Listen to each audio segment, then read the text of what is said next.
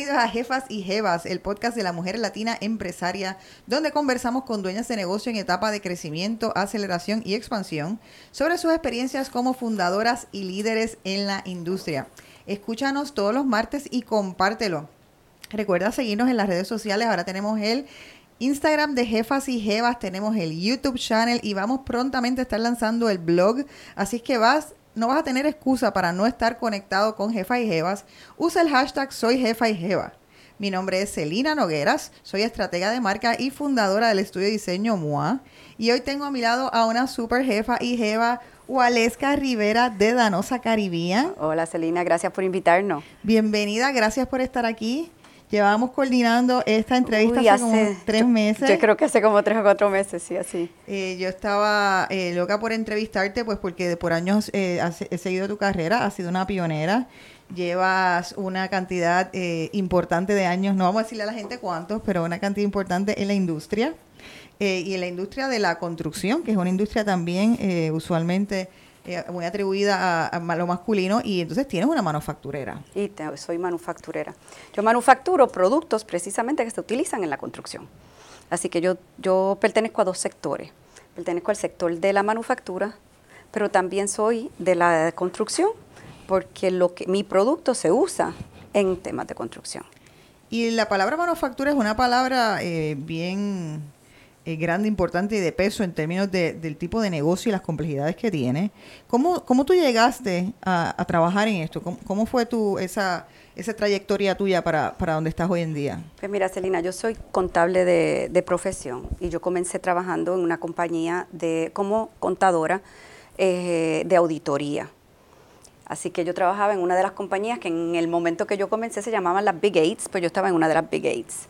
Eh, yo creo que todo lo que sale de contabilidad o estudiaba contabilidad y estudia hoy, el ir a una compañía como esta era como, eh, ese era el lugar, ¿verdad? Pero cuando llegas allí, eh, la historia es una diferente. Nosotros, yo estuve allí como dos años, tres años en Arthur Anderson, no podía coger mi examen de CPA, que era lo que yo vislumbraba. En mi vida era que yo iba a hacer CPA. Así que este, dije, no, pues si yo no voy a tener el tiempo para poder estudiar, pues yo me tengo que mudar de aquí. Pero yo digo, pero si es que es el CPA y estar aquí es como que ese era mi sueño. Pero cuando me doy cuenta que no hay esa oportunidad, porque verdaderamente era bien difícil, yo, yo estaba este, lo que llamaban chargeable todo el tiempo. Este, yo salía de auditoría y entraba a contabilidad y viceversa, y después iba a impuestos. En realidad yo he sido una fajona toda la vida, y entonces pues parece que se dieron cuenta y yo trabajaba como una loca, una workaholic desde que salí de la universidad. Eh, no tenía grandes responsabilidades tampoco, mi responsabilidad del trabajo, así que este, trabajaba de esa forma. Y, tenía, quería hacer CPA y yo aspiraba a ser esa socia de esa compañía. Bueno, en fin, de ahí, este, cuando decido que no voy a poder estudiar este, para hacer CPA, o sea, para coger mi examen, yo dije, no, espérate, me tengo que ir a un sitio donde yo pueda este, ser CPA, o sea, estudiar para poder pasar mi examen. Y decido hacer ese cambio. Y, y entré a Danosa, a Danosa Caribbean como administradora.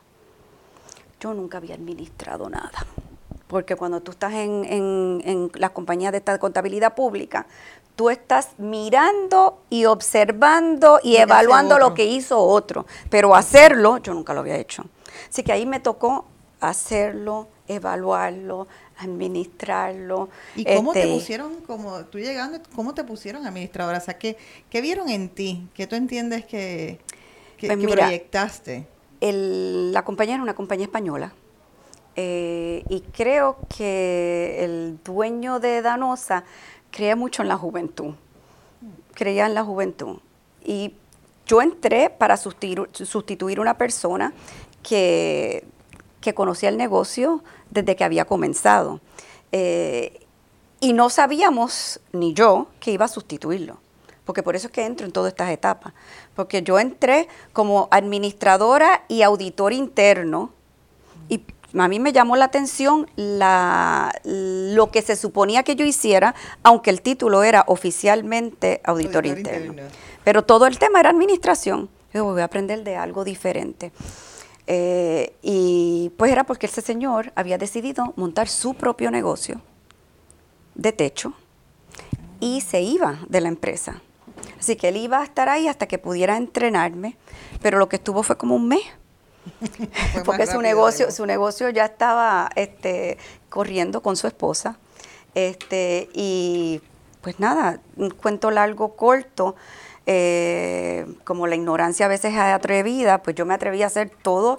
Y si yo tenía que estar hasta las 12 de la noche, yo estaba hasta las 12 de la noche trabajando porque me daba más trabajo porque yo no sabía. ¿Y en ese momento estabas en tus 20, estabas casada? No estaba casada y estaba cumpliendo 20 años, 22 años. 20, a los 22 años. Sí.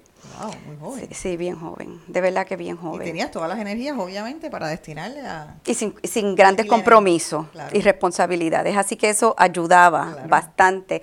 Eh, y, y, uno es atrevido, a esas edades uno es atrevido, ¿verdad? Y porque yo después decía, ¿cómo yo me atreví a decir que yo podía hacer esto si realmente no sabía? No había una computadora, porque nada era mecanizado en Danosa.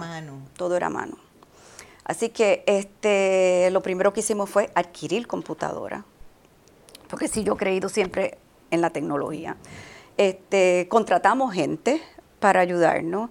Y yo creo que a los tres meses ya teníamos un departamento de contabilidad. Ya no era un one-man show. Eh, yo entré me iba a la máquina y yo corría a la máquina con el gerente de, manufactura todos los días, porque yo tenía que crear el sistema de costo. Y no había, porque no había un sistema de costo. Entonces yo decía, ¿cómo lo, lo, voy a crear si no conozco esto? Pues curiosamente, ir a la planta todos los días, me sentaba a hablar con los muchachos que operaban, yo me sentaba a desayunar con ellos, a veces almorzaba con ellos, sus almuerzos eran a las 10 y las 11 de la mañana, que eso también lo empecé a aprender en la manufactura, que es como la, en eso es como la construcción, que como empiezan bien temprano, ya a las 11 de la mañana ya es hora de almuerzo.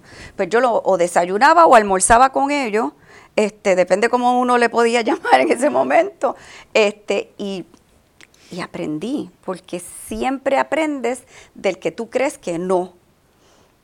Porque es el que lleva tiempo. Porque es el que lleva haciéndolo y nadie va a hacer lo mejor que esa persona que lo hace todos los días. Y yo aprendí eso bien temprano. Así que yo confío mucho en ese que lo hace todos los días y si tengo una duda yo le voy a preguntar a ese. Y, no ten, y nunca he tenido miedo de preguntar. Y una pregunta, en ese caso, como no tienes experiencia administrativa, ¿cómo, ¿cómo tú entiendes que eres personalmente? O sea, ¿lo haces por intuición? ¿Buscaste información en libros? ¿Consultaste mentores? ¿Te acercaste a gente? ¿Cómo logras tener la Yo creo que mi personalidad es, yo soy un people person. Y eso, eso ayuda. Y a mí me gusta compartir y socialmente mm, em, se me ha dado bien el poder hablar con cualquiera, así que yo creo que eso, eso me, me ayudaba y como todos me veían, este, como esta nena queriendo hacer, yo creo que ellos me ayudaban. Yo creo que, y todavía tengo gente de esa etapa que trabajan conmigo hoy día. Así que eso me hace a mí sentir muy, muy feliz de que estén conmigo porque yo aprendí mucho de ellos. Este, y yo creo que veían a esta nena queriendo aprender y a lo mejor por pena hasta me ayudaban, pero me ayudaban y me enseñaron. Y entonces, pues, este, yo llamaba a gente que había conocido en mis dos años de trabajo en, en, auditoría, los que trabajaban más en la parte de manufactura. Y a veces, tuve gente que vinieron y dijeron, vamos a ver cómo vamos a hacer esto por a las 10 de la noche trabajando porque estábamos acostumbrados a trabajar ese horario. Así que trabajábamos y creamos esos sistemas de costo, eh, aprendí de lo que era la manufactura, aprendí del asfalto, yo me iba al laboratorio, por qué podía fallar, por qué podía tener un desperdicio. Si había un desperdicio y yo me daba cuenta, yo me iba a la parte del laboratorio o la parte de materias primas a ver cómo era que entonces lo iban a contabilizar, porque todo se estaba haciendo, pero se estaba haciendo a mano. Entonces, ¿dónde es que ustedes van a poner eso que pasó ahí? Porque yo sé que eso va a tener un efecto, porque yo sí sé de contabilidad, yo sabía. Entonces yo digo, ¿cómo esto yo lo voy a poder plasmar? porque al final eso que yo plasme en la computadora va a ser lo que nos ayude a nosotros a tomar decisiones y lo que ayude al dueño de la empresa a que tome las decisiones adecuadas. Así que fui aprendiendo desde la base el negocio. Y creo que a la larga pues también eso me ayudó, este, porque estuve corriendo, estuve corriendo en un momento dado venta, eh, que no me gustaba para nada correr el área de venta, pero el gerente de ventas había renunciado, había alguien que tenía que hacerse cargo, el dueño me dijo, ¿te quieres hacer cargo? Y yo digo, pero ¿y lo que yo tengo que hacer? tú puedes hacer las dos cosas. Yo, bueno, pues, si yo no soy, si yo no me comprometo al, al yo siempre le decía, si yo no estoy comprometida al volumen y al, y al presupuesto, pues yo lo hago. Le tenía miedo, le tenía miedo. ¿Cuándo te diste cuenta? Tú dijiste, espérate, esto me gusta, esto yo quiero que sea, de, de, de tú pensar que ibas a ser una eh, contable, ¿cuándo eh, hubo esa transición y decir, esto me gusta y me quiero dedicar a esto y quiero que esto sea parte de mi vida? Pues ya al cabo de un año, que estaba trabajando mucho más de lo que estaba trabajando anteriormente, que yo decía, me moví de un sitio este para poder coger mi examen y aquí yo no creo que yo voy a poder coger el examen, pero ahí me di cuenta que había mucho más en ese momento para mí que ser CPA ahí yo empecé a ver esta parte de la gerencia, la parte de manufactura. Empecé a querer cómo de un material líquido salía este rollo tan hermoso, tan bonito, con su, terminación en aluminio. Yo decía, ¿cómo todos estos productos se hacen. Entonces empecé a analizar, así es hasta lo que te pones, así es los zapatos, así es la cartera. Yo, la manufactura es maravillosa. Entonces yo decía, porque es que tú estás transformando algo.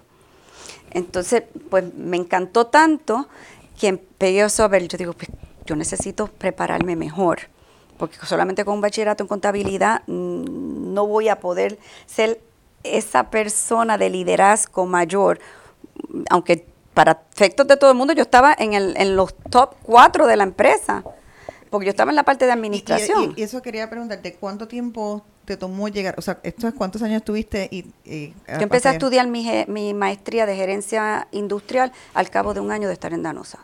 O sea, que tú, y tú te habías visualizado cuando teenager como una persona ambiciosa, como una persona que querías crecer, o esa ambición se, se, fue dando en ti? No, en realidad yo, yo siempre era como medio negociante. Y yo hacía hasta ropa y lo que era mala era cobrando. Okay. Pero eso es una destreza importante. Sí, ya lo hemos aprendido, ya lo hemos aprendido con el tiempo y a veces hasta cantazo. exacto, cuando uno tiene necesidad, esa destreza la, la vas a desarrollar. Exactamente. La vas a desarrollar, porque la, necesidad es la madre de la invención, ¿verdad? Así. que, este... Pero entonces tú estuviste un año y ya tú tenías esa necesidad y dijiste, yo me quiero preparar más. Me quiero preparar más, me quiero preparar más. Eh, cuando eso ya yo tenía un negocio pequeño en mi casa de bisutería, paralelamente. Y mi hermana, por las noches, atendía a las amigas o a las vecinas del condominio, pues nosotros vivíamos juntas. Yo soy de Aguadilla, pero vine a San Juan a vivir. Y la capital de la innovación, Aguadilla. Para mí que sí. y donde todos cantan menos Valesca. Exacto. Mucho buen este, músico. Sí, mucho músico, incluyendo mi hermana. Este, pues entonces ahí montamos este negocio que le llamamos Exquisitece. Entonces nosotras íbamos y comprábamos en fines de semana para tener gente venía a la, a la casa, teníamos una habitación adicional y lo preparamos muy bonito, como una boutique. Este, y luego, de hecho, luego nos fuimos al edificio que hoy día es el MCS Plaza. Y montaron la tienda. Y montamos la tienda. Y eso te voy a decir algo después sobre eso, porque verdaderamente esa tienda la montamos porque queríamos hacernos como empresarias, como que nos gustaba toda la bisutería. Se comprabas la bisutería pues más económica y te la podías poner, pues nada. Este, y por eso comenzamos nuestro, nuestro negocio.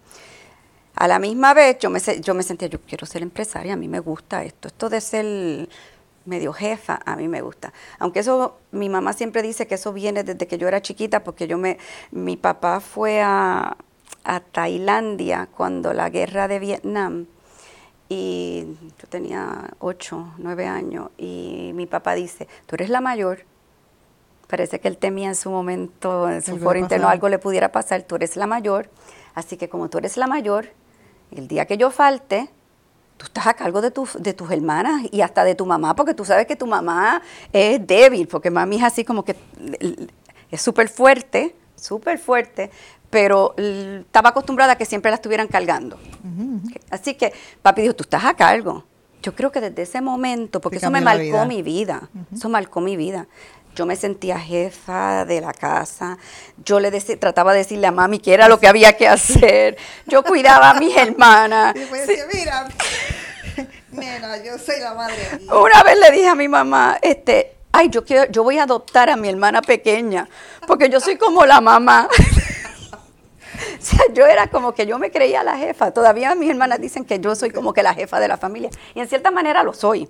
No sé si es porque soy la mayor o porque me he creído que yo soy responsable por toda la familia. Y Son cosas que marcan. Me marcó, eso me marcó. Y hoy día yo tengo que decirte que yo siempre estoy pendiente de que mis hermanas, mis sobrinos, todo el mundo tiene que estar bien.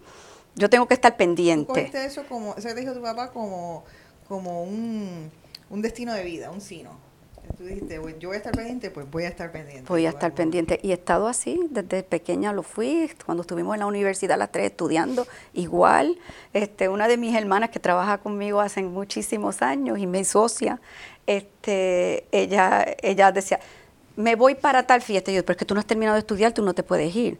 O sea, ese tipo de, de dinámica, y ella me obedecía y me respetaba, porque sabía que, que mi papá había dado esa autoridad en estos tiempos nosotros éramos súper obedientes y lo que dijera papi, mami, es lo que se hacía, ¿no? Este, a veces no es tanto como hoy en día, que las cosas han cambiado en ese sentido. Cada uno tiene su forma de ser y va a tratar de convencer al papá de lo contrario. Y a veces que nosotros tratamos de complacerlos tanto que, pues sí, pues está bien, pues hazlo. ¿no? Este, antes no era tan así. Antes era lo que dijera el papá, es lo que se hacía ya. Bueno, de todos modos, este, yo decido entonces estudiar mi maestría en gerencia industrial, eh, porque creía que eso me iba a preparar mejor y en efecto fue así. Eh, me redondeó en la parte administrativa, la parte de bregar con la gente, de poder llegar a la, a la gente hablándole de formas diferentes. De verdad que aprendí muchísimo este, durante esa estudiando. Y con los profesores, hice mucha amistad, al grado que después de haber estudiado tenía alguna duda y yo los llamaba, tengo esta situación, ¿cómo lo resolvería? Así que mm, yo aprendo, pero nunca creo que he aprendido suficiente. Y es una excelente actitud porque la que uno piensa que ya sabe todo es el, principio de, de dejar de aprender. Muchas veces es el principio del fin. No, yo, yo siempre creo que puedo aprender de alguien y, y nunca he tenido miedo de preguntar a veces las cosas más tontas, nunca le he tenido miedo a preguntar. Porque es que si tú le tienes miedo, hay veces que tú vas, hay, veces que tú vas a decir, ay, no voy a preguntar eso porque voy a parecer tonta. Pero peor es ser tonto el resto de la vida. correcto. O sea, voy a parecer tonta en ese momento, pero a la misma vez una forma de ser humilde, porque tú estás reconociendo que tú no lo sabes todo. Y tampoco me lo creo que lo sé todo. Ahora, de lo que sé, voy a tratar de ser la mejor en lo que, en lo que sé. Y voy a estudiar y voy a prepararme para ser la mejor. A mí me preguntaban los otros días en una, no fue una presentación, fue una clase de un profesor en una de las universidades que trato de ir todos los años, que siempre me invita a la clase de empresarismo, precisamente, y voy, y tiene unos estudiantes espectaculares. Es que eso me da a mí tanta fe y tanta esperanza en la juventud. Te motiva. Bien brutal, porque aquí hay mucha gente que a veces con pocos recursos y que muchos saben, que mucho deseo, que mucha pasión. Es que el puertorriqueño es, este, tiene pasión por naturaleza. Y tú lo ves en esos jóvenes y cuando yo los escucho, lo que quieren hacer, yo digo, no, nosotros, nosotros tenemos país para largo. Nosotros sí tenemos esperanza en Puerto Rico. Entonces, pues me pregunta, el, el decano entró a la clase y me hace la pregunta, este, ¿a ti no te ha afectado el ser mujer en esta trayectoria? Y yo le dije, no, porque yo no pienso que soy mujer. Yo pienso que soy mujer cuando me levanto por la mañana, me voy a vestir y porque soy mamá de tres maravillosos hijos y soy casada y tengo un marido, pero yo no estoy pensando en que yo soy mujer y esto no me va a permitir hacer tal o cual cosa. Si papi lo primero que me decía era, pero si tú quieres jugar pelota, pues ¿por qué tú no puedes jugar pelota? No, porque los nenes dicen, ¿y por qué? Pues tú ve allí, pero, pero tienes que tratar de ser la mejor. Porque si no te van a echar para un lado porque no eres la mejor. No porque eres una nena, es porque no sirve. Entonces yo no sé si era eso que yo nunca le tenía miedo a nada y, yo nunca pensaba. Hay veces que uno entonces cobra conciencias innecesarias, o sea, como... Y te hace una limitación. Exactamente. Y entonces tú te pones la barrera. Y yo siempre le digo a las mujeres, mira, no te pongas la barrera. Vas a tener miedo. Y vas a tener temores en el camino y vas a decir que no puedes o te das cuenta, oye, me están echando para un lado porque soy mujer. Sí, pero no dejes que eso te afecte la visión hacia tu norte. Y en el fondo todas las personas tienen, eh, son súper autoconscientes, todas tienen complejos, no importa el género que son.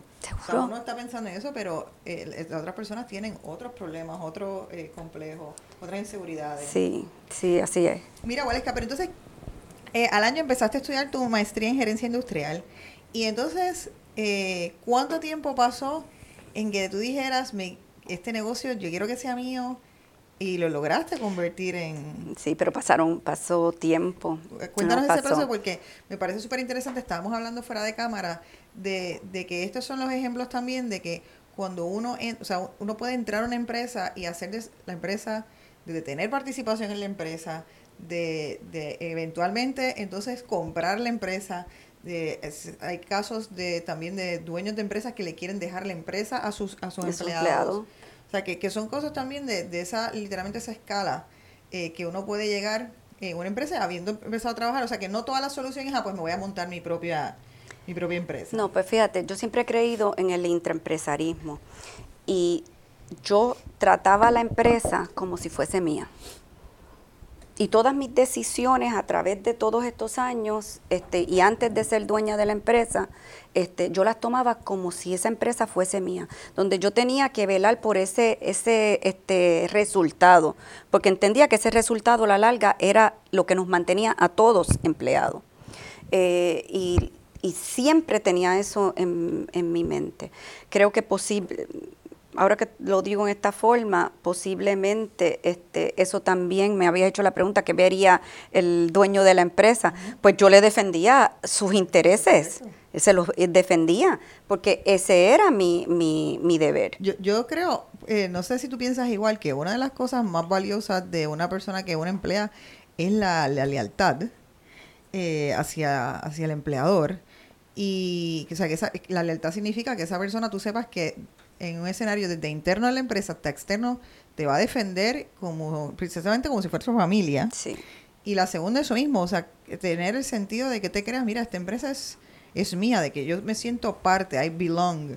Eh, para mí eso son cosas súper importantes. En... Yo creo que, que eso en una empresa lo vas creando y el mismo ambiente lo va creando.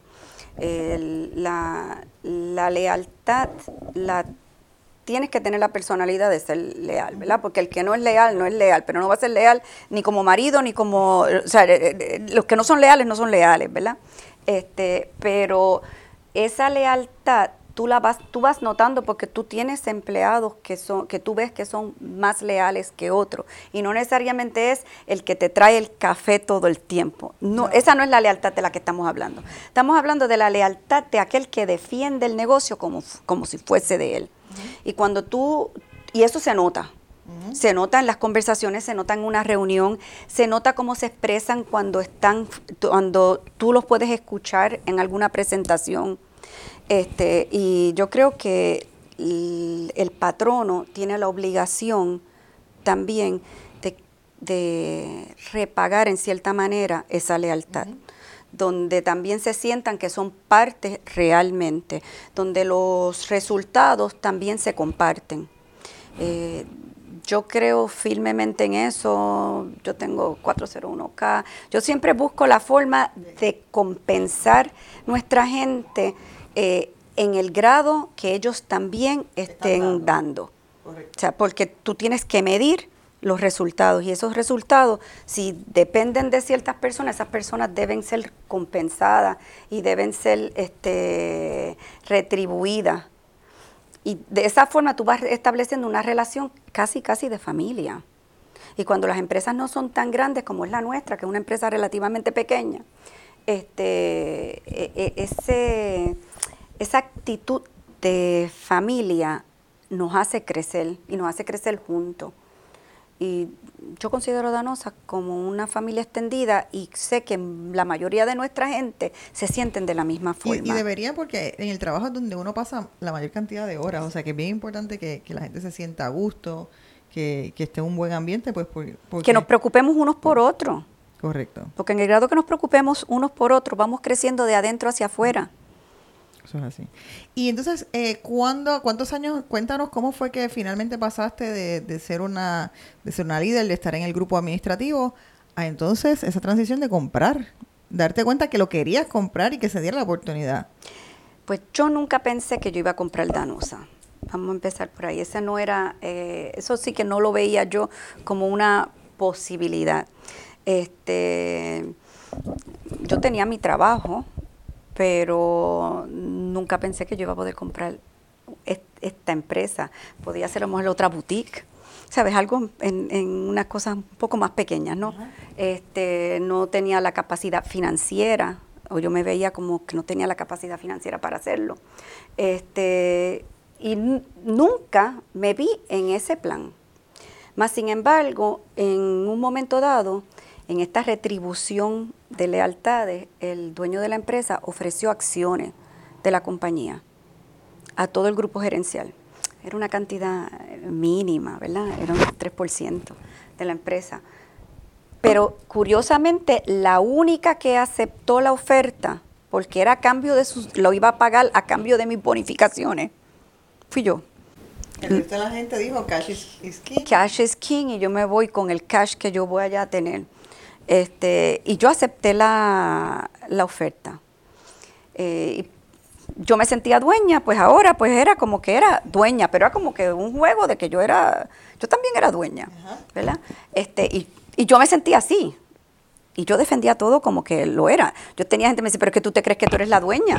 Yo digo, bueno, si nosotros no actuamos de esta forma, ¿qué es lo que nos va a pasar? Pues nos vamos todos. Así que yo siempre tenía esa, esa, esa mentalidad.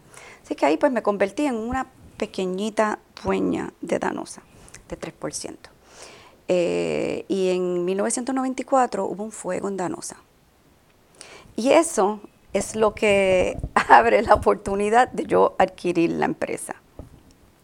y quiero que sepa que el, el, dueño de la empresa, lo primer, cuando decide que no va a continuar con la empresa, después del fuego, este, discute con su seguro, se paga la reclamación, él dice, no voy a continuar con la empresa en Puerto Rico, me voy a, voy a continuar con la empresa en, en España y lo que voy a hacer es venderla.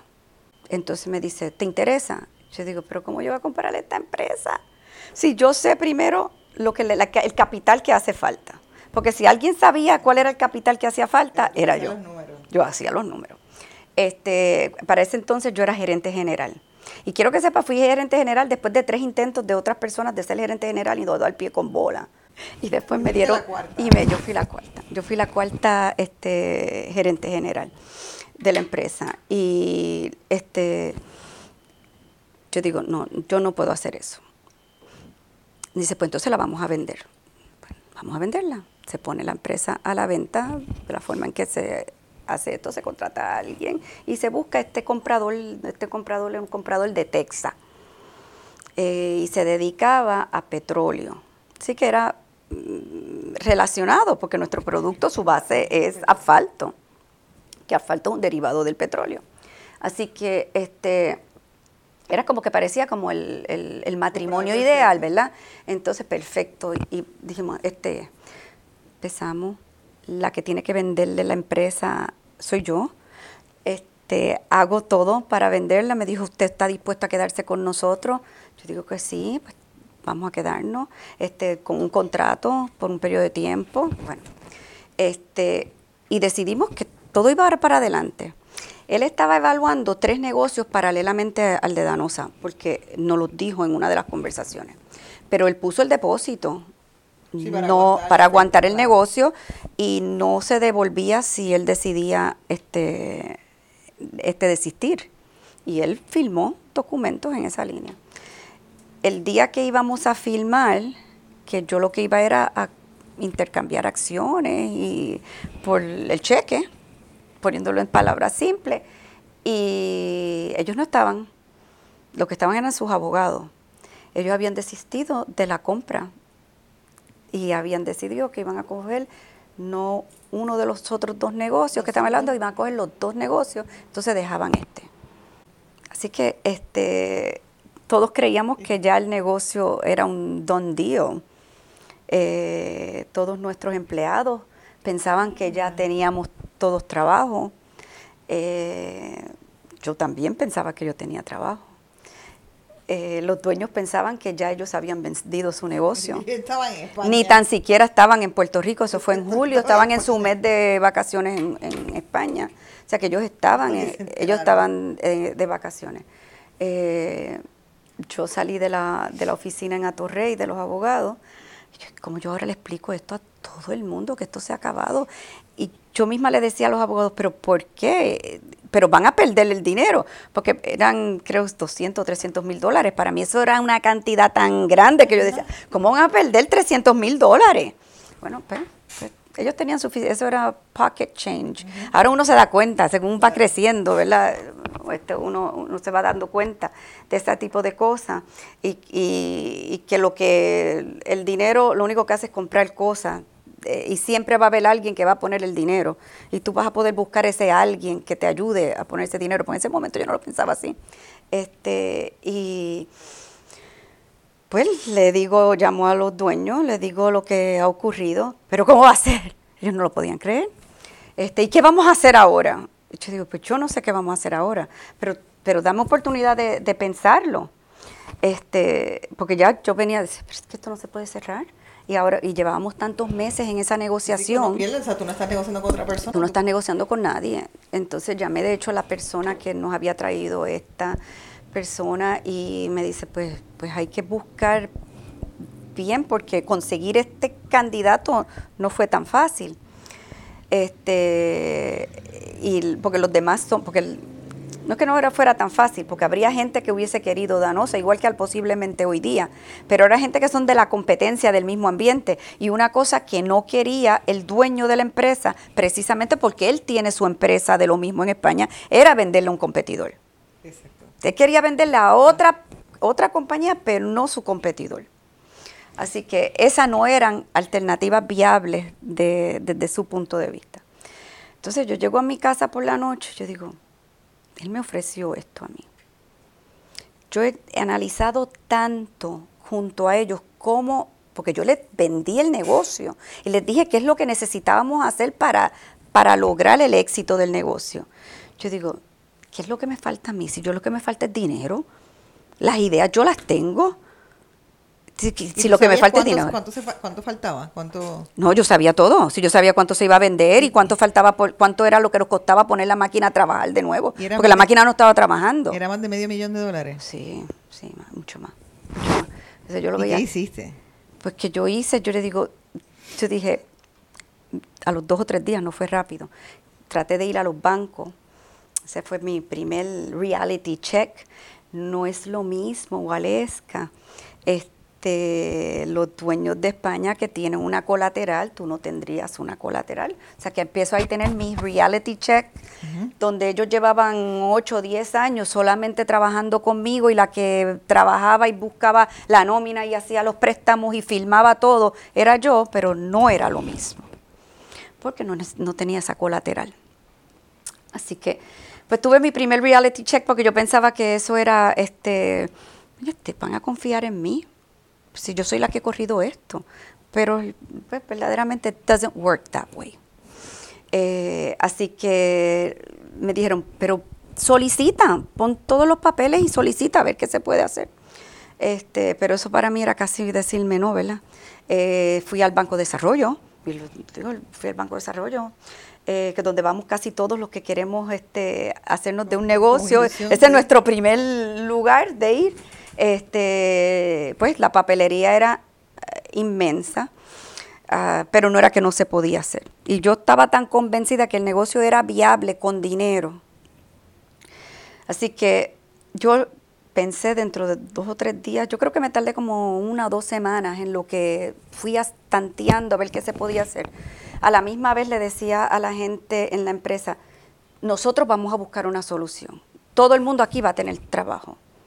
Pero yo, si yo le decía, vamos a tener, pero por dentro mi corazón era, yo tengo que ver cómo yo logro esto. O con socios, le hice el acercamiento a más de una persona a ver si quería entrar con, nosotros. Gente que era para trabajar dentro de la empresa, o sea, que era gente pues, como yo. No, no era que eran este inversionistas, porque yo decía, aquí necesitamos gente que venga aquí a enrollarse mangas de verdad. Así que, pero no todo el mundo se atreve en un momento dado. De hecho, tengo una persona que los otros días me encontré con, con esa persona y me dijo, debía haberte hecho caso. te Yo digo, sí, pero le cogiste miedo. y me dice, es verdad, le cogí miedo. Y yo también tenía miedo. Y mi familia tenía miedo también. Este, ¿Y ¿Te apoyaban? Sí, mi esposo me apoyaba. Mi esposo me apoyó mucho.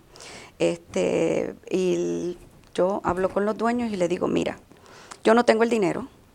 Yo sé lo que podríamos hacer para que esto tenga éxito. Eh, yo te voy a hacer una oferta me dice, pues vamos a sentarnos porque yo me gustaría que tú te hicieras de este negocio. Tú mereces ser la dueña de este negocio. Me dijo el dueño. Vino a, me dijo, yo voy a ir a Puerto Rico.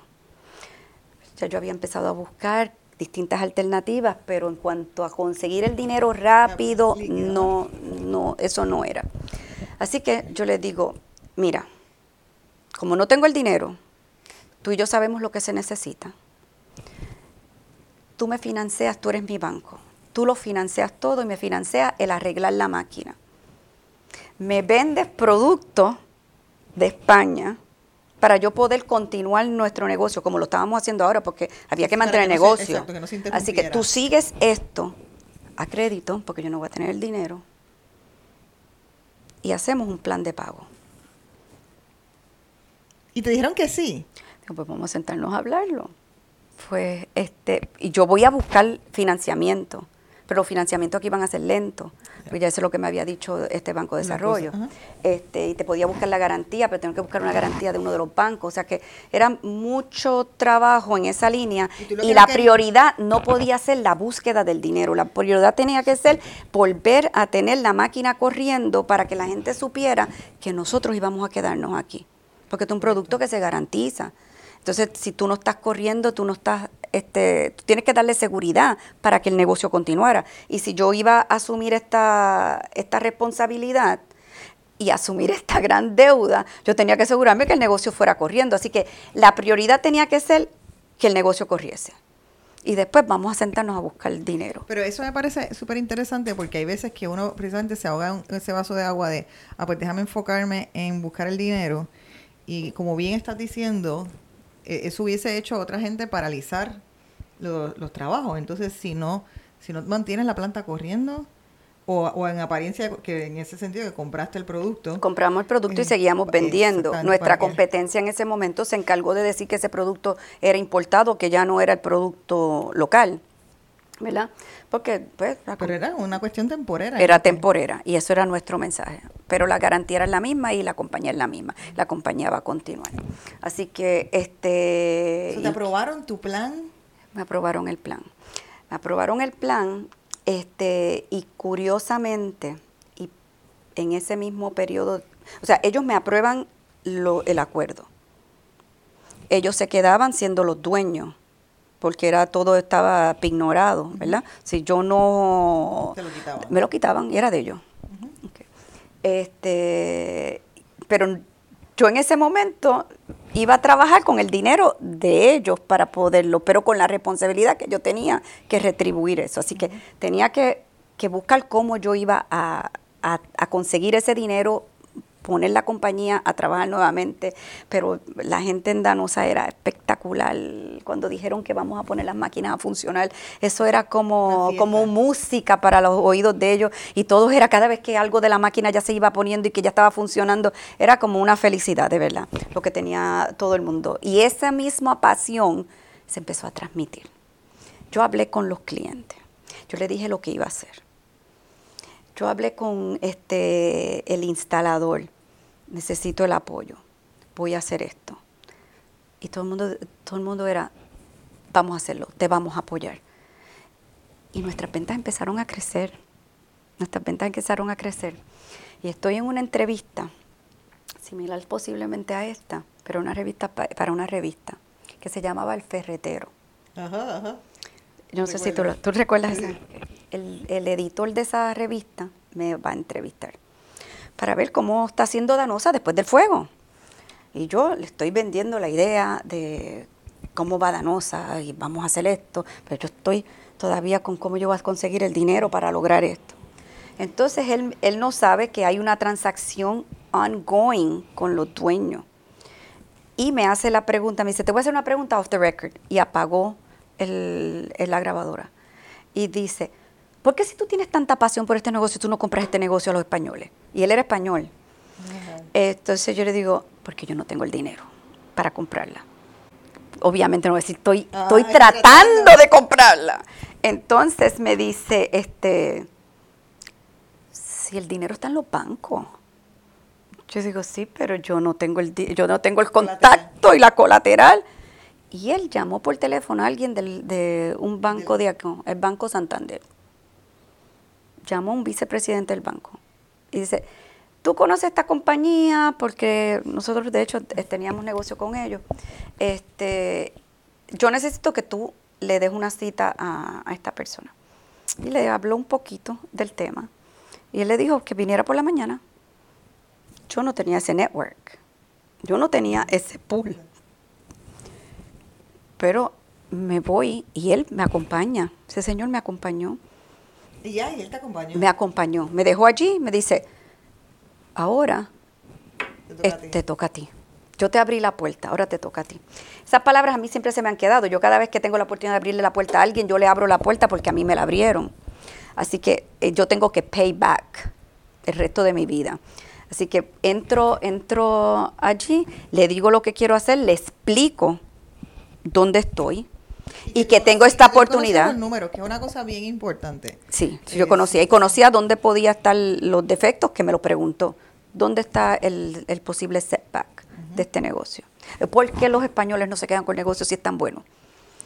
Bueno, esa toda esa pregunta. Son cosas que son importantes saberlas eh, para las personas que nos escuchan. Eh, ya sea para ir a donde un banco o ir a donde un posible inversionista, un angel investor, un venture capitalist. Cualquier momento tú estás pitching tu compañía para alguna adquisición, un merger, lo que fuese, tú tienes que conocer tus números, tienes que sabértelos de memoria, tienes que poder decir las cosas son rentables y obviamente allí haber estudiado contabilidad. Me ayudó un montón. Exactamente. Me ayudó un montón.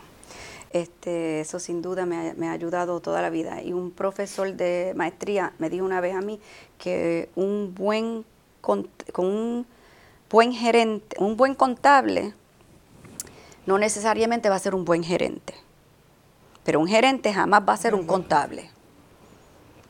Entonces, este, yo puse eso en práctica, me parece, al, pasar el tiempo. Pues yo le expliqué y, no, no dije nada que no fuese cierto. Y él me preguntó cuál podía ser los riesgos. Y yo le dije cuáles podían ser los riesgos. Porque si, si había confiado en mí la otra persona, yo tenía que hacer las cosas correctamente. Porque siempre pienso que el que miente a la larga te van a coger. Y tú tienes que ser este, transparente, que todos los días de tu vida tú te acuestes tranquila con lo que has dicho. Si fallo en el camino, pues fallaré, como he fallado un montón de veces pero no porque estoy mintiéndole a uno o para quedar mal, porque la credibilidad es demasiado importante. Así que este, él dijo, vamos a, buscar el Banco de Desarrollo. Yo digo, el Banco de Desarrollo se tarda mucho. Ya me dijeron qué es esto. Me dice, no sabemos cómo funciona el Banco de Desarrollo, pero tú vamos a cerrar la transacción con Danosa de España. Vamos a evaluar el plan de pago yo te voy a firmar y le voy a garantizar a ellos que ese plan de pago se va a honrar. Yo digo, pero si el Banco de Desarrollo no nos da el préstamo, pues entonces ese va a ser mi problema, porque entonces yo soy el que tengo el préstamo de ustedes. O sea, que de alguna manera te está aprobando el préstamo y de seguro te iba a ayudar a conseguir el A conseguir el Banco de Desarrollo porque él va a querer la garantía, porque al final así es que funciona este el Banco de Desarrollo.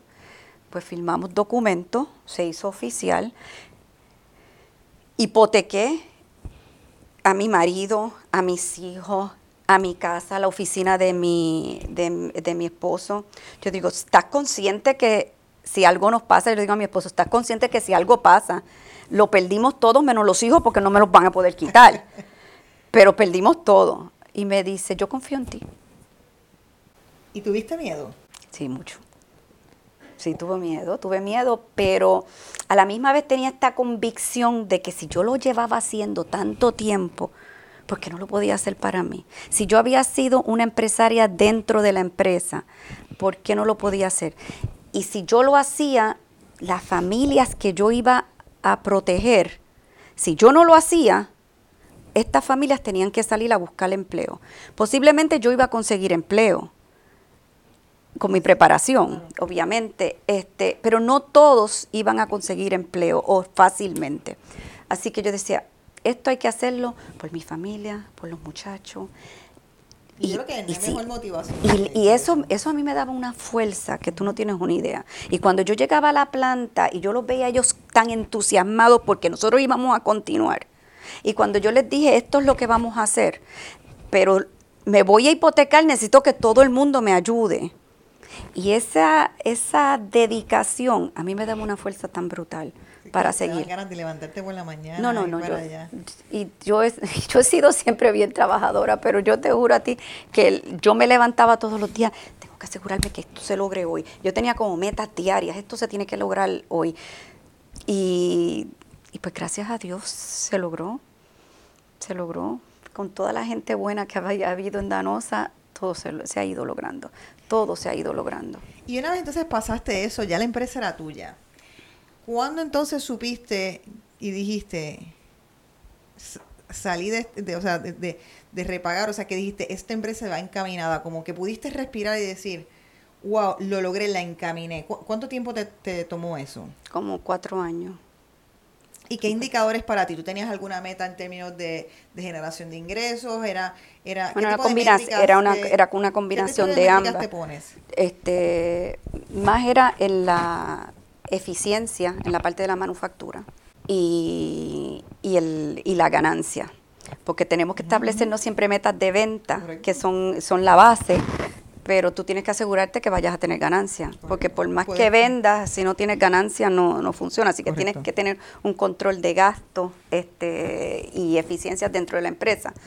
Y, y, eso fue lo que nosotros nos mantuvimos, nosotros nos, nos mantuvimos y nos mantenemos siendo empresa que nuestros gastos los limitamos.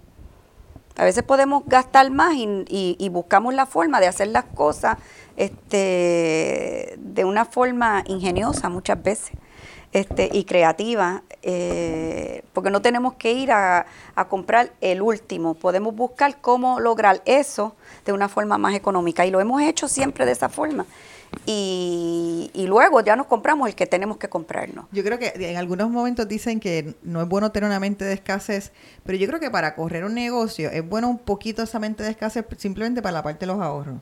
De que cuando uno empieza a facturar no como se confunda y diga, ah, pues que tengo dinero. Y entonces siga manteniendo una mentalidad de, espérate, déjame ver cómo puedo hacer tienes las cosas que gastar lo que Tienes que gastar lo que tú sepas que puedes gastar. No puedes gastar más de lo que tienes. Y nosotros hemos sido de esa forma. Si podemos gastar hasta aquí, nosotros hemos comprado ya una máquina nueva. Eh, nuestros equipos son equipos de alta tecnología, porque creemos en la tecnología, y siempre lo hemos creído pero vamos comprando de acuerdo a lo que podemos hacer.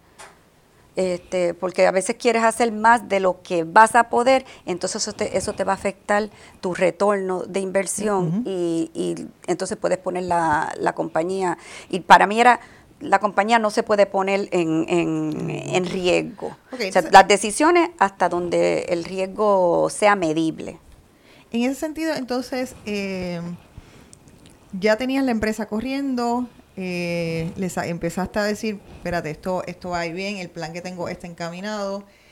¿Cuándo entonces viene el próximo salto cualitativo? ¿verdad? Porque las empresas tienen diferentes ciclos. Eh, lo tienes encaminado, empieza a subir, pero entonces luego llega la próxima curva de, de, expansión o de exportación. ¿Cuál fue ese próximo momento y, cuán difícil fue? ¿Cómo lo trabajaste? Mira, mi próximo momento no fue necesariamente en el área de vender más ni dentro de la empresa, era adquirir el edificio. Porque mover nuestra planta de un edificio, ese edificio nos los alquiló el, mismo dueño con ese era otro contrato y otra negociación, ¿verdad? Pero que se filmó todo junto donde yo tenía hasta cinco años para adquirir ese edificio. Si no, pues entonces yo seguía pagando una renta mayor. Se negoció una renta razonable, pero esa renta entonces se iba al market value en el momento después de cinco años. Así que, ¿cuál era mi próxima etapa? Tenía que lograr poder comprar ese edificio. Nosotros, nuestras ventas iban bien, nuestras ganancias estaban bien, este, mínimas, no era que estaban en unas ganancias, pero dentro del, del, de lo normal, este, estaban bien. Eh, los gastos estaban controlados, eh, conseguimos materias primas negociadas de forma diferente, conseguimos suplidores diferentes a los que estábamos utilizando este, cuando estaban los dueños de la empresa, porque se hacía todo a través de, de Danosa de España. Así que entonces nosotros ya empezamos a ponernos nuestros pantaloncitos largos y nosotros mismos íbamos y negociábamos, ya no negociábamos este, a través de nadie, sino nosotros mismos y, con una capacidad de compra. Así que empezamos nosotros a crecer. Eh, desgraciadamente tenemos un nuevo incendio, eh, diciembre de 1999 ya nosotros habiendo este, ejercido nuestra opción de compra del edificio. Eh, y, esa que era nuestra meta, pues ahí fue un, fue un golpe duro. Eh, yo, como yo te decía, yo había hipotecado todo, yo, yo me sentí morir en ese momento. Yo decía, no puedo creer que yo he metido a todo el mundo en esto y yo voy a fallar. Este, lamentablemente, pues, esas cosas pueden ocurrir en, en, nuestro negocio. Eh, no era ni en el mismo área, fue una soldadura, no se pudo contener y pues nos desgració este, lo que yo siempre llamo el corazón de la máquina, porque, o el corazón o la, o la cabeza, el cerebro de la máquina, porque de ahí, gracias a Dios, a nadie le pasó. Este, yo recuerdo ese momento y yo te voy a decir una cosa, fue bien difícil para cada uno de ellos, igual que era para mí. El sufrimiento era de todos. Nosotros terminamos cuando ya finalmente se apagó el fuego, ya por la noche se tardó mucho en, apagar ese fuego. Este, lo único que hicimos fue orar en, al pie de la, de la escalera para ir a las oficinas. Digo, yo no sé cómo lo voy a hacer no, usted va a poder. Yo digo, yo no sé cómo lo voy a poder hacer, pero vamos a, vamos a ver qué se hace. Este, yo me fui a mi casa, yo lloré. Eh, yo siempre pienso en esto y me dan ganas de llorar de nuevo porque fue un momento bien difícil para, en nuestra empresa, este, en nuestra familia. Y me tomó dos o tres días eh, recuperarme. El banco creía en nosotros, ya, ya ya habíamos crecido. Esos cuatro años demostramos que se podía y que el plan era real. Así que como se había demostrado eso, el banco inmediatamente me dijo, vamos a continuar estaban envueltos de todos modos. posiblemente era eso. Estaban, ellos todavía yo les debía todo el dinero, así que hay que continuar. Este, Pero eso también es lo bueno de tener una buena relación con el banco. O sea, es importante. Eso, la relación con el banco es como la relación con un médico. O sea, tú tienes que tener un buen abogado, un buen médico y un buen banco que te apoye. Y, y realmente me apoyaron. Adquirimos el edificio no operando la máquina España volvió a venderme producto. Esta vez no me tardé en conseguir el producto, sino al otro día yo llamé a España, este, a España, esto es lo que está pasando y yo necesito productos aquí. Se llegó a un acuerdo, em, ya 20 días después había productos. Yo tenía este inventario, así que fue un poco transparente el tema. En lo que llegó, yo todavía estaba vendiendo productos del que yo tenía, que no se afectó. Este, trabajamos con el banco, llegamos a los acuerdos, este, adquirimos el edificio, eh, negociamos con nuestro seguro, habíamos aprendido a negociar anteriormente, este, pero nosotros invertimos todo nuestro dinero del seguro en maquinaria y en poner la planta, cosas que no había podido hacer, pues entonces hice cambios más, más duraderos. O sea que lo que ocurrió al final fue algo mejor para nosotros. Pero es la segunda vez que me dices que en términos de tu personalidad te has puesto confrontado con momentos difíciles y necesitas como dos o tres días de reflexión para como cómo es ese proceso para ti de porque yo no creo en yo tomo decisiones bien rápidas pero cuando son decisiones difíciles que me he encontrado varias veces con decisiones difíciles igual que en el día a día soy rápida tomando decisiones decisiones difíciles me gusta meditar me gusta meditar me gusta pensar años? Sí. Y lo pienso. Y créeme que a veces no duermo. Y estoy toda la noche pensando en los pros, los contras, cómo va a ser mejor. Siempre pienso en la gente que puedo afectar con mis decisiones. Este, y eso lo pondero mucho en todas mis decisiones. Así que este, esa me tomó mucho tiempo. Quizás, la edad, la experiencia que tenía este mi familia, lo que estaba en juego, esa, esa me tomó este bastante tiempo porque yo no yo me sentía en un momento dado que no tenía la fuerza para empezar a hacer lo que yo había hecho hacía cuatro años, porque a mí me había tocado ya eso hacía cuatro años, era poco tiempo. ¿Ha vuelto a pasar algún...? No, nosotros nos hemos preparado súper bien, este, gracias a Dios. de los errores? A veces la disponibilidad de efectivo. claro. Eh, eh, este, porque tú tenías, pero no tenías eh, una maquinaria este, para pagar ese tipo de fuego. Tenías los tanques pequeños, hasta que te dieron los tanques pequeños, los bomberos no tienen ese tipo de material en stock. Eh, eh, al final los bomberos trataban de pagar, pero quien nos ayudó a pagar fue la gente de golf, con un camión que tenían de espuma para pagar ese tipo de, fuego. Este, ya hoy en día, pues nosotros tenemos otro tipo de equipo, más duraderos, más grandes, eh, que un fuego pequeño, mientras pueda ser controlado, no va a pasar a mayores, que no, no lo hemos tenido. Este, sí, hay que tocar hasta madera y todo, pero gracias a Dios nos, cuidamos mucho. Y entonces, eh, me encanta esta, toda esta conversación. Eh, quiero ir un poco entonces, eh, ya llegando un poco a, los últimos temas, y no quiero que se nos escape hablar del tema de la exportación.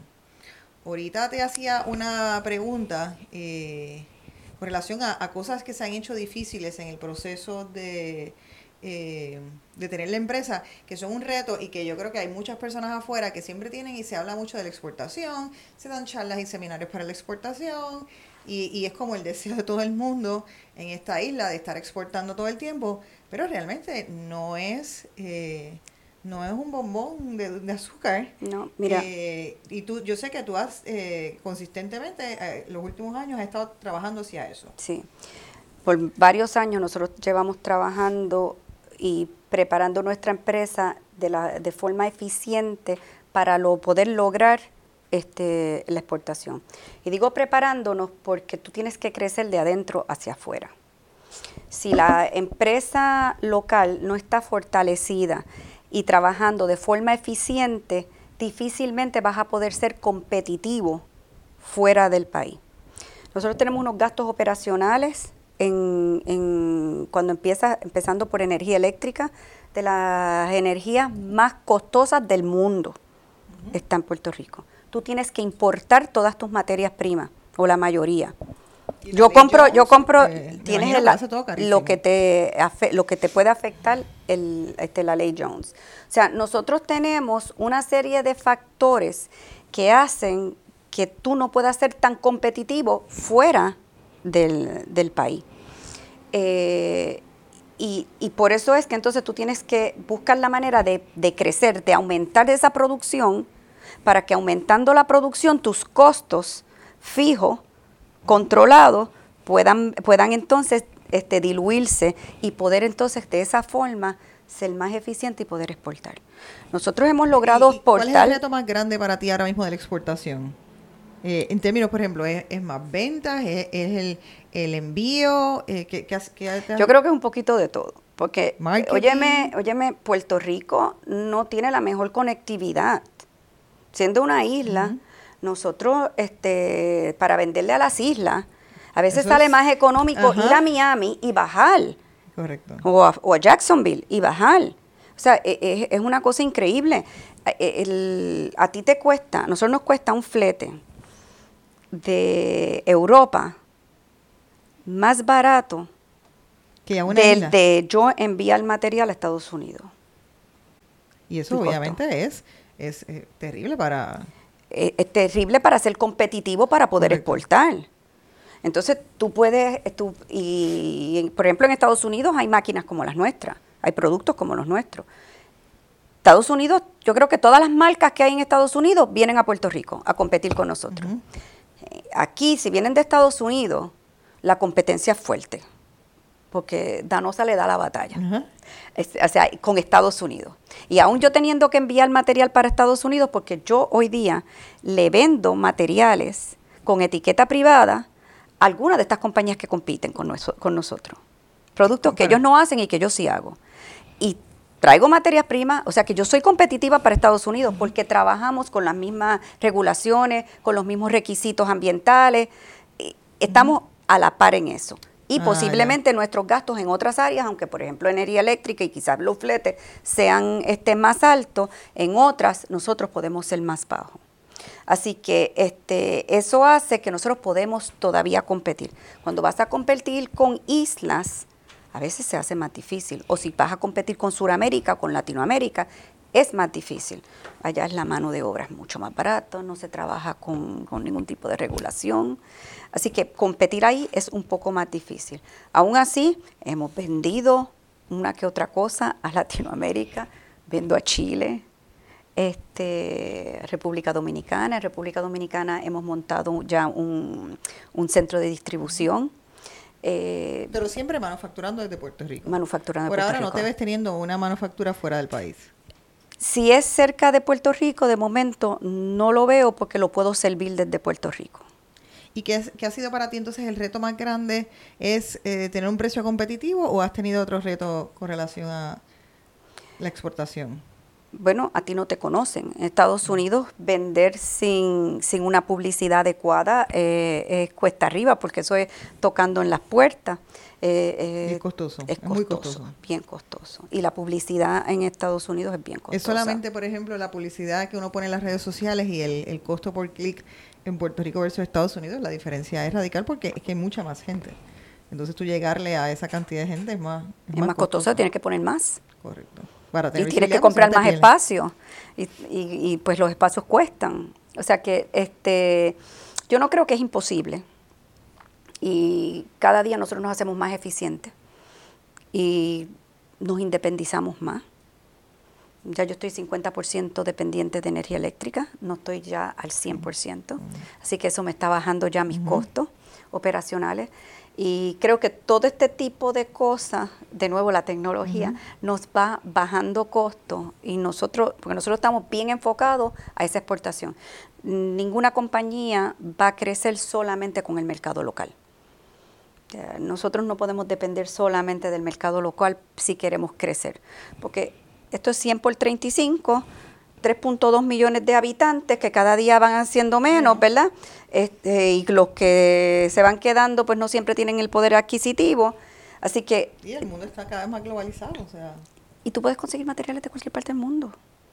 ¿Y, y no has pensado en eh, poder, eh, lo mismo que te hicieron a ti, que te eh, franquiciaron la marca, de alguna manera poderlo entonces hacer, eh, o te franquiciaron o licenciaron la marca realmente, eh, pues porque dan- existe Danosa en España y entonces tú tienes Danosa Caribbean, ¿tú no puedes hacer, reciprocar lo mismo en otros países de Latinoamérica? Yo O en Estados Unidos. Yo en República Dominicana me llamo Danosa RD. En Chile igual. Ah, muy bien. O sea, el, ¿qué es lo que vamos haciendo? En Estados Unidos todavía no he podido entrar este, necesariamente, aunque he vendido materiales nuestros, este, con marca nuestra, no tengo ese branding recognition. En República Dominicana ya la tenemos.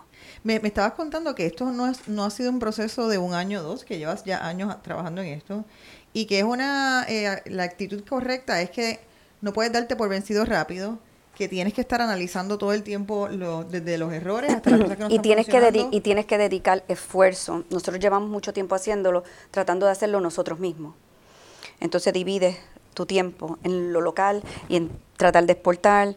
Ahora, ahora ya tenemos ya dos personas ya enfocadas en la parte de exportación. Así que nosotros esperamos que con, con tener estas dos personas ya más enfocadas, que sabemos con lo que se van a encontrar, porque ya nosotros pasamos eso y no estamos poniéndole grandes expectativas, pero ya vas teniendo una presencia continua. Y esa presencia continua va y, y dedicada a eso, y la presencia en los lugares. Eso yo sé que va a ser un cambio muy positivo para Danosa. Y te quiero preguntar, ¿todavía hacen los números? ¿Hacen las auditorías o contabilidad? Ya no hago nada, ya no hago nada de eso, pero Pero imagino que pero miro todos miro todos los números de forma continua. Este, nuestra controller se ríe porque yo miro los números y puedo ver inmediatamente si hay algo que está mal. Yo digo, ¿por qué te está, te está dando este por ciento? No, porque pasó tal cosa. O sea, eh, eh, es que los números este te hablan. Los números te hablan. Si no lo sabe leer, eso es correcto.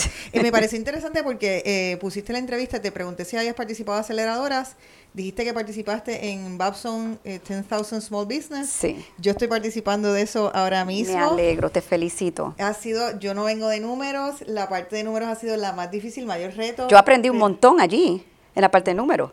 Pues Entran eso. bien profundamente. Yo, yo he adoptado muchas de las cosas que aprendí ahí en la parte de números en la Pues empresa. ahora yo estoy tan contenta porque ahora puedo hablar con el contable, puedo pedirle cosas como quiero hacerlas. Qué maravilloso ese programa, ¿verdad? Me parece fascinante y es algo que les recomiendo a todo empresario, el programa de 10,000 Small Business de Babson eh, College. College con Goldman Sachs.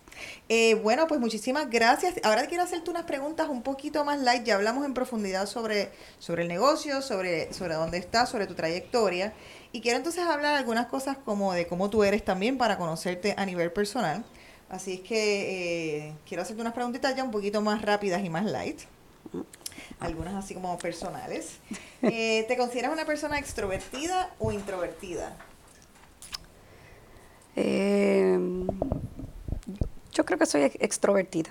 Ahorita dijiste que te encantaba hablar con la gente y eras un people. Yo hablo con cualquiera que me encuentre en el camino. ¿Tomas decisiones rápidas o te tardas? Normalmente tomo decisiones rápidas. ¿Y qué es rápida para ti? ¿Al momento? ¿Al mismo día? ¿Varios días? Como te expliqué antes, depende de la, depende de la decisión, pero en decisiones este, de día a día, yo pienso súper rápido y yo las tomo rápido. ¿Te consideras ambiciosa o eres modesta? Eh, yo creo que yo soy más modesta. Yo creo que hay mucha ambición dentro de lo que estabas contando de... Yo cómo- soy- sí, lo que pasa es que hay, yo, cuando te digo soy modesta, eh, es más bien porque yo tengo ambiciones, como los tenemos todos, ¿verdad? Tenemos ambiciones. eh, eh, quiero crecer, quiero que la empresa crezca. eh, en eso sí soy, soy ambiciosa. Eso sí soy ambiciosa. En las otras cosas, pues, lo mismo puedo estar y comerme y sentirme tan feliz comiéndome un hot dog de carrito Tan que irme a comer una langosta. O sea, yo en eso es que más bien digo, me voy más por la parte de modestia. ¿Cuál es la forma para ti que mejor te funciona hacer networking? Eh, Mira, participando de, participando de actividades eh, entrando a asociaciones, siendo activo en asociaciones, tanto asociaciones este, de tu gremio como asociaciones de, este, de ayudas a la comunidad, porque te tienes que envolver. Yo creo que un empresario tiene la obligación y el deber con su comunidad y tiene que devolver a la comunidad. Así que para eso tienes que participar activamente en actividades y en asociaciones como lo es, este, o entidades como lo es Boys and Girls Club. O sea, tú tienes que participar y devolver. En el caso tuyo, no, no, no dio tiempo a hablarlo, pero tú fuiste presidenta de la Asociación de Industriales. Ah, ah, eres actualmente tesorera de la... Eh, de la Asociación de Constructores de, de Puerto Rico. De constructores y vicepresidenta del Boys and Girls Club. Sí. O sea que consistentemente desde que has estado involucrada en asociaciones profesionales y entonces pues también en estas de, de, dar a la sociedad como estás, estás hablando. Sí, mira, este, yo creo que parte del éxito de un empresario es tener un buen network.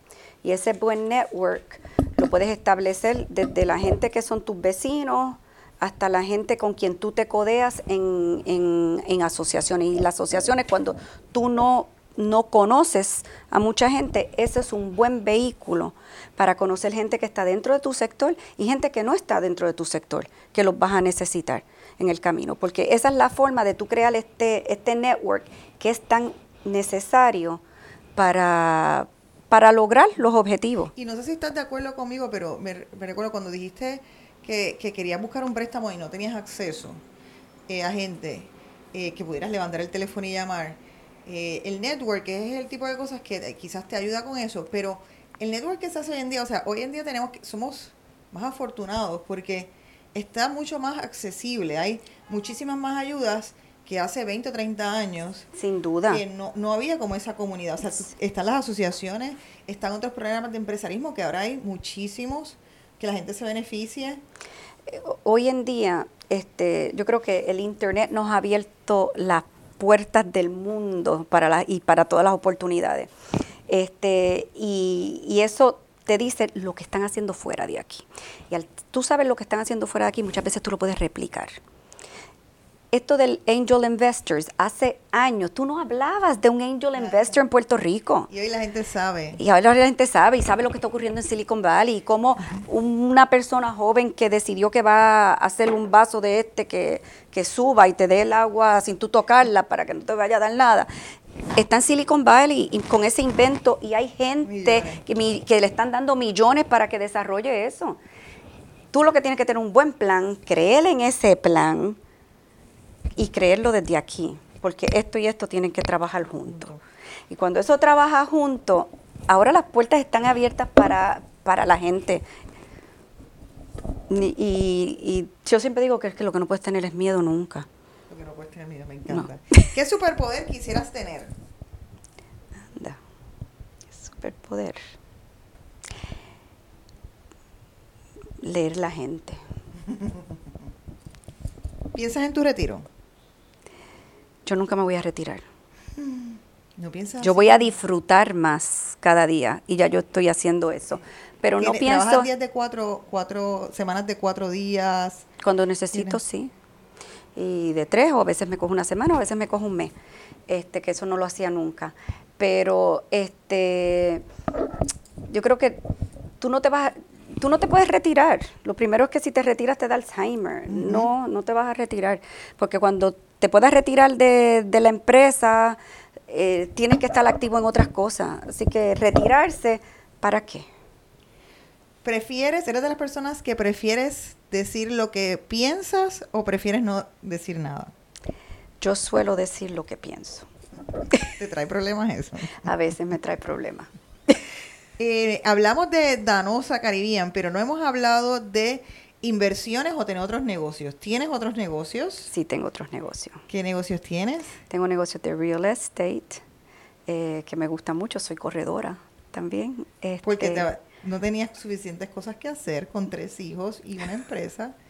Y entonces decidiste. Decidí hacer eso. Nunca he sido. pero lo decidí para aprender. Eso está genial. Lo decidí para aprender, porque yo nunca he usado, nunca he vendido una propiedad a otro excepto propiedades mías. Este, para, para ti. Lo hice para aprender. Me encanta. Y, me ha encantado y mantengo mi licencia vigente y todo. Pero yo tengo una compañía de, real estate. quiero profundizar un poquito entonces en eso. Eh, ¿Lo usas para alquiler de Airbnb, los rentas, lo revendes? Un poco de todo. Un poco de todo. Vendemos propiedades, este, compramos y vendemos al flip. Este, me gusta mucho el tema del alquiler. Quizá eso lo aprendí desde mi casa, porque mi mamá siempre ha estado a cargo del tema de, de alquileres. Y me, ha gustado mucho ese tipo de negocio. Así que pues tenemos algunas propiedades y, la, y las alquilamos. Pero entonces lo interesante es que tú aprendiste por tu cuenta a, hacer, o sea, te, te, interesó ese tema y dijiste, me quiero eh, educar más, me voy a coger la certificación de real estate para hacerlo. Sí. Y esto, ahora que dices que también eh, lo viste en tu casa, y con relación a tu esposo, ¿esto es algo casi en, conjunto? ¿Esto es una cosa Mi esposo es dentista y en la parte de negocio, este, como que él no se envuelve demasiado, realmente. Él está en, lo que es su negocio, que es su profesión. Este, yo creo que él, como yo tengo tanto ánimo, él dice, déjame dejar que ella se desgaste, porque si no, lo vuelvo loco posiblemente. Y, yo soy la que administro todo. Ya, qué interesante. ¿Y cuál es el mejor consejo financiero que te han dado? gasta lo que tienes. Ese, es el consejo que le darías a las jefas y jefas que nos están, que nos están escuchando. no, este, siempre puedes ah, ir a buscar ese préstamo que tú vayas a poder pagar y que la operación con la que tú lo vas a pagar va a ser sostenible para lograr este, usarlo, los, los ingresos de ese préstamo, pero que realmente ese préstamo lo vas a utilizar para adelantar algo, no para cubrir un gasto que no tienes con qué repagar. Porque lo que nosotros no podemos hacer como empresarios es lo que ha hecho el gobierno con nuestro país, que gasta más de lo que tiene y gasta más de lo que va a recibir. Y es porque eso, por eso es que está nuestro país como está. Así que eso mismo es lo que nosotros no podemos. Si nosotros vamos a aprender algo hoy día, es que nosotros no podemos hacer lo que nuestro país está, está en la quiebra. Que si no hemos aprendido de eso nuestros padres, lo aprendamos del gobierno. Lo podemos aprender con lo que estamos viviendo hoy en día. Porque todos nosotros y nuestros nietos y nuestros bisnietos van a, a, seguir pagando la deuda que por no tener suficiente ingreso, los políticos se envolvieron en tener más deuda. Por eso es que yo siempre digo que yo voy a gastar lo que tengo. Y por último, ¿cuál es la definición para ti de un domingo feliz? Ahí está con mi familia. ¿Qué te gusta hacer? Me encanta viajar, así que yo y mis hijos, solamente uno de mis tres hijos vive en Puerto Rico. Este, pero a mí me encanta ir a ver a mis hijos. Me encanta sencillamente a veces no hacer nada. Es que cuando uno es tan intenso así, uno necesita momentos. Hay algunos días que yo digo, no quiero hacer nada. Y, y eso hago un domingo. Me encanta salir por ahí en el carro y pararme en cualquier sitio a comer, porque me gusta comer. Este, me encanta compartir con amigos en Bohemia. Eh, me encanta organizar una bohemia y lo que me gusta es compartir. Y los, momentos, los domingos para mí feliz es que yo pueda estar compartiendo relax. Muchísimas gracias, Waleska. Ha sido un honor tenerte aquí.